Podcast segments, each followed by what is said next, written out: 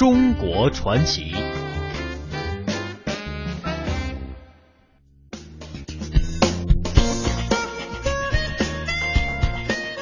来到今天的中国传奇，那假期期间呢，除了逛美景、品美食，也是必不可少的。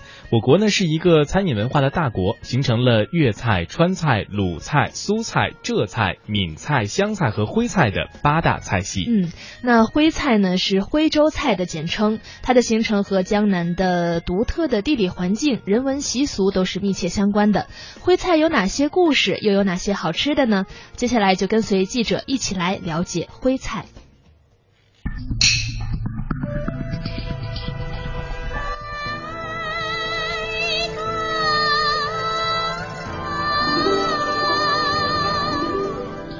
徽班春秋，听安徽。不洒汤不漏水的把这个戏很圆满的演下来，我们作为徽剧人来说也是很高兴的一件事情。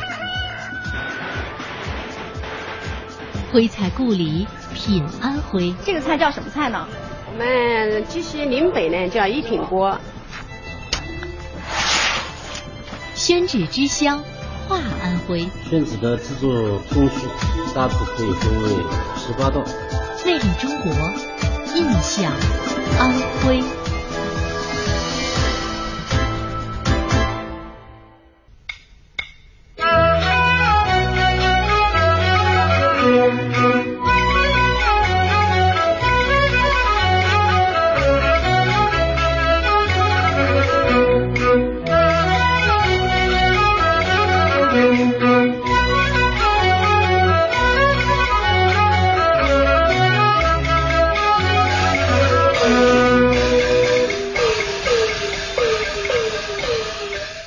是我国著名的八大菜系之一，因为春秋时期安徽属于皖国，所以又被叫做皖菜。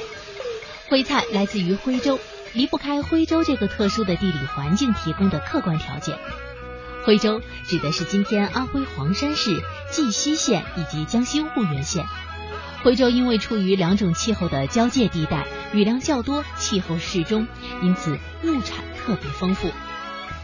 绩溪县位于安徽省的南部，徽州六县之一，徽州文化的发源地之一，也被称为徽厨之乡。古话有云：“无徽无城镇，无记不成街。”随着徽商的崛起，徽菜也随之享誉华夏。现如今，徽菜已经有近千年的历史。追本溯源，那接下来我们就跟随记者到徽厨之乡绩溪来品味徽菜的味道。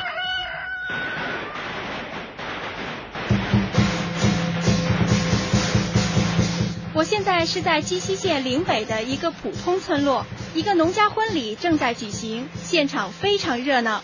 我注意到，在这个不大的院子里，几十口铁锅一字排开，临时搭建的简易灶里架着大柴，火焰正旺，锅里的菜肴热气腾腾，香味扑鼻。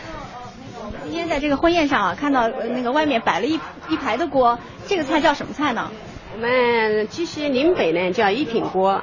啊，一般普通的，下面呢锅底的叫电锅菜，电锅菜上来第二层，那个用用那个油豆腐里面用线装起来，那个叫豆腐包，在上面一层红烧猪肉铺上去，红烧猪肉上面就慢慢的搞一层鸭蛋饺。那就是说这一品锅是一层一层的，对，一层一层的放起来。那电锅菜是由什么样的菜组成的呢？看什么季节，像冬季。就是用萝卜，或者是就是用冬笋，再就是那个用干豆角啊，呃，那个笋干点锅都比较好。那我看到那个锅里面的那个肉好像也是嗯大小都比较整齐哈，那是不是有什么特殊的讲究吗？对，那个做一品锅的那个猪肉，一般的是一锅猪肉要三斤到四斤，那么一斤猪肉呢，它要切四到五块，啊长。要两寸到两寸半，这个宽呢，一般的是一寸，这个厚度一般的将近一寸。一品锅在绩溪县岭北地区是非常流行的。出生于这里的胡适先生晚年就经常用家乡的一品锅来招待客人，徽菜一品锅也因此名扬四海，并且因为胡适的缘故，又有了胡氏一品锅的称号。而在绩溪岭南地区流行的是十碗八。绩溪县徽菜史研究专家邵志慧认为，十碗八是最完美的菜肴组合，有荤有素，营养均衡。十碗八呢，一般就是民间祈庆活动的时候就摆设啊。呃，它跟林林北不一样，林北呢就是吃一品锅，十碗八呢是我们绩溪岭南的一个民间的宴席啊。顾名思义，它十个碗八个盘。八个盘呢，主要是冷碟下酒的，呃，里边有素菜，有荤菜，有卤菜，还有干果、花生、瓜子，一定要有。它的寓意啊，就是呃天子天顺的意思。这个十碗呢，就是十个大菜，第一个呢就是鸡，第十个呢就是全鱼。它先上去就是鸡，最后一个是鱼。鸡呢是吉祥的意思，鱼呢就是年年有余的意思。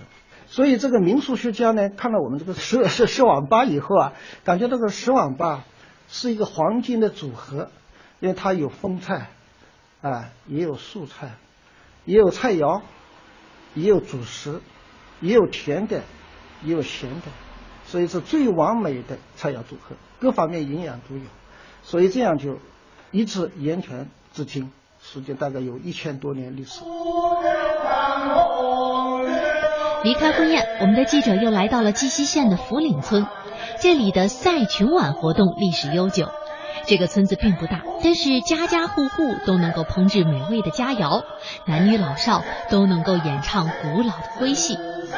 出生在这里的绩溪县烹饪协会原副秘书长胡亚虎就回忆起了他小时候经历的赛群碗。这个小时候我见到的赛群碗呢，就是元宵节过后。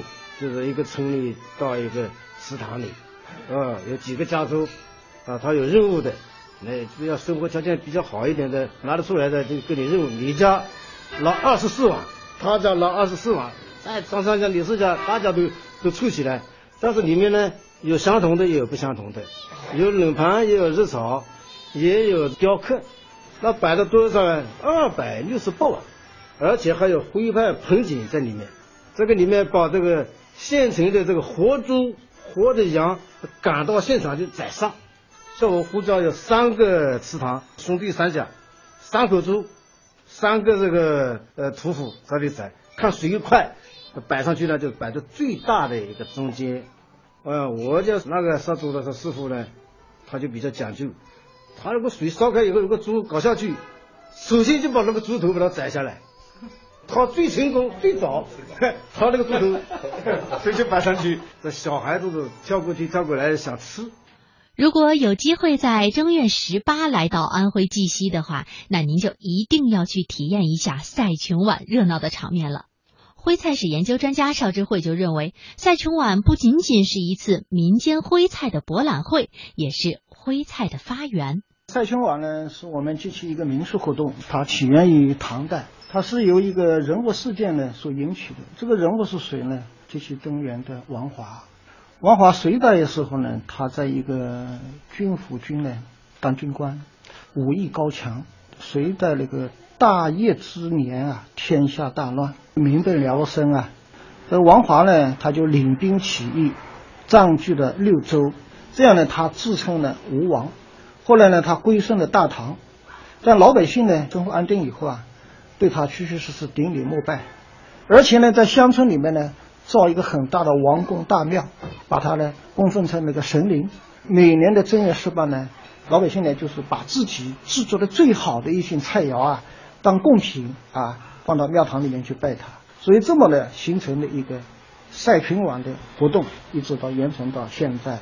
年复一年，这个赛群碗活动啊，如同是一次次的民间徽菜一个博览会。在培养了一代代的民间的一种徽厨，所以我们机器之所以这个徽菜能够延续到现在，哎，跟当年的赛群碗是有很大的关系的。所以这个赛群碗活动呢，其实是我们徽菜的发源。才饮长江水，又食武昌鱼，万里长江横渡，极目楚天阔。这两句诗词是一九五六年毛泽东在武汉徽菜馆大中华酒楼品尝了武昌鱼宴之后写下的。这桌武昌鱼宴就是从绩溪走出的厨师程明堪、邵在维以及胡关茂烹制的。绩溪县呢是一个只有十几万人口的山区小县，但是从这里却是走出了数万名厨师。现在还有四五万名绩溪籍的厨师在世界各地掌勺。如今半个世纪过去，武昌鱼宴因为毛泽东的失去而增添了一份传奇的色彩，而这道菜的菜单在民间则一直是一个谜。几年前，绩溪县决心将这道菜迎回绩溪娘家。胡亚虎，绩溪县的烹饪协会的领导，几下武汉，探访当年的徽菜馆，走访当年的徽厨老艺人，还找了这个啊武汉的档案馆，啊寻找这个第一手资料。所以在二零零七年四月，我们绩溪举办的第二届中国徽菜之乡美食文化节上。这个武昌鱼宴呢，这道被传颂了半个多世纪的经典徽菜呢，展示在世人面前。所以这个武昌鱼宴呢，还有十道由鱼啊烹制的菜，比方说清蒸武昌鱼啊、杨梅武昌鱼、徽式滑水、松鼠桂鱼、巴斯鱼条、如意鱼卷、糖粉回鱼、灌汤鱼丸、荷花鱼，还有清朝上。